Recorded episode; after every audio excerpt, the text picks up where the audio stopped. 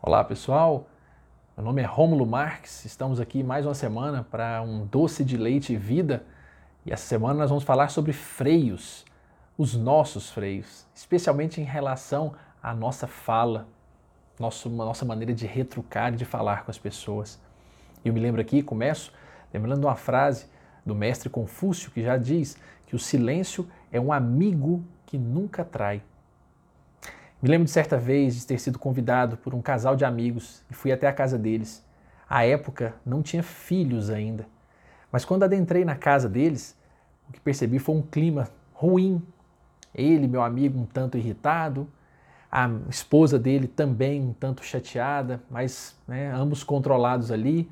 O filho mais velho à época, adolescente, estava ali gritando algumas coisas, irritado com algum problema da escola, e a filha mais nova chorando, tudo na mesma hora, e eu havia sido chamado para levar um projeto que estávamos desenvolvendo à época, e aí coincidiu com esse clima ruim da casa. Numa certa altura, naquele clima pesado, o filho fala alguma coisa no quarto. E aí ao fazer, ao falar aquilo, meu amigo que ali estava sai então, deixa-nos ali na sala e vai até o quarto dele. Fecha a porta, conversa com ele, ficam ali algo em torno de uns 20 minutos, e eu ali conversando com a esposa, tratando de algum assunto. Quando ele sai, então, do quarto, conversando com o menino, até dando uma risada, um ou outro, aí o garoto vem, me cumprimenta na época, e batemos algum papo ali, depois resolvemos o que tínhamos que fazer. Naquele dia, eu perguntei ao meu colega, falei assim, poxa, que bom que resolveu. Né? Naquela hora estava um clima chato, e ele então olhou para mim e disse, porque ao entrar no quarto, ele entrou de forma muito calma.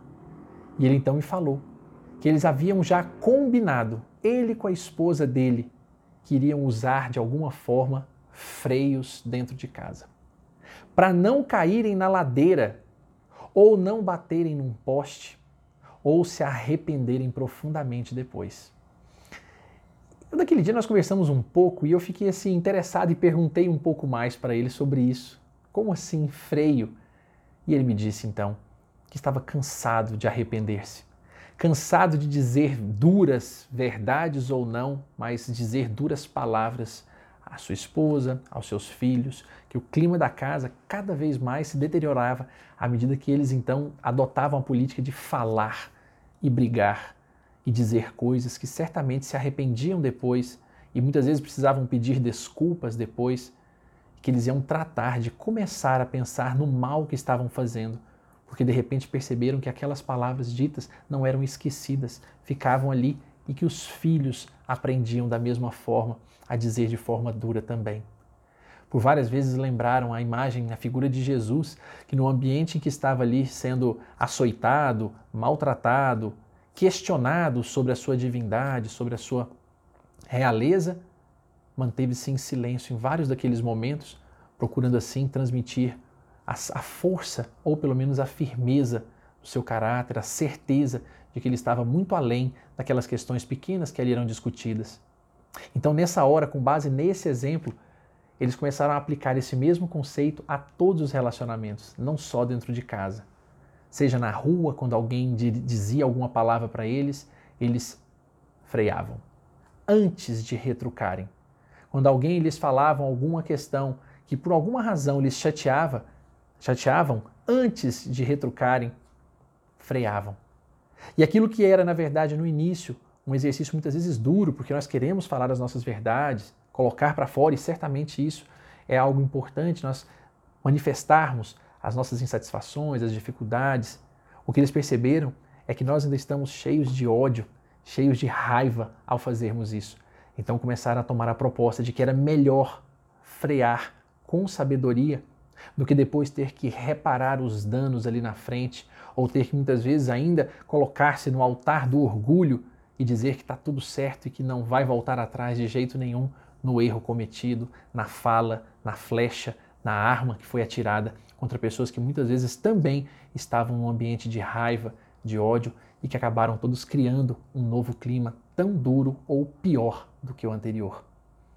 Eu nunca esqueci aquilo porque eles se propuseram a não devolver, a não descontar, a fazer, na verdade, pelos outros aquilo que esperavam que fizessem com eles mesmos também, que tivessem tolerância, paciência com os seus dias ruins, com as suas horas ruins.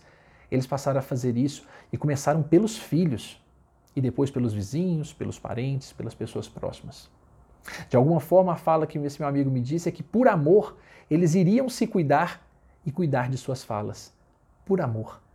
Vejam que não é que não tem chamado sangue de barata, né? Como falam por aí. Ah, mas eu não tenho sangue de barata. Eles certamente sentiam e muito.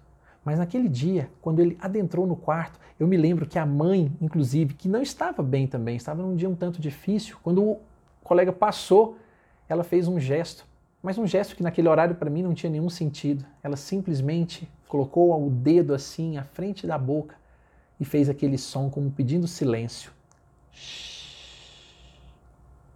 Freia.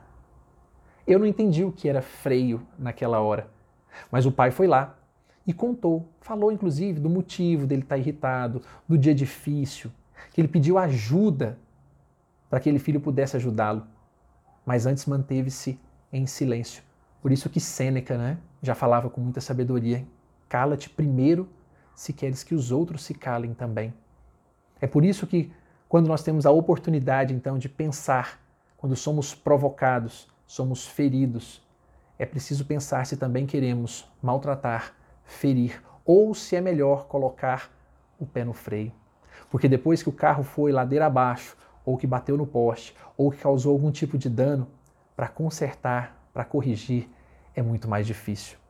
Então, o convite nosso desse dia especial para que todos nós possamos pensar com muito carinho Quantas vezes eu mesmo quis voltar atrás? Quantas vezes já tinha deixado ladeira correr abaixo, falando as minhas verdades e os meus rancores para filhos, pessoas amadas, mas depois que vi aquela vez um freio sendo apertado no tempo certo, sempre quis aprender a fazê-lo também e até hoje me esforço muito, razão da minha gratidão imensa por esse amigo que um dia me ensinou a fazer algo tão simples.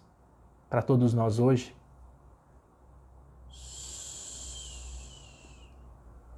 Se te maltratarem, pise no freio.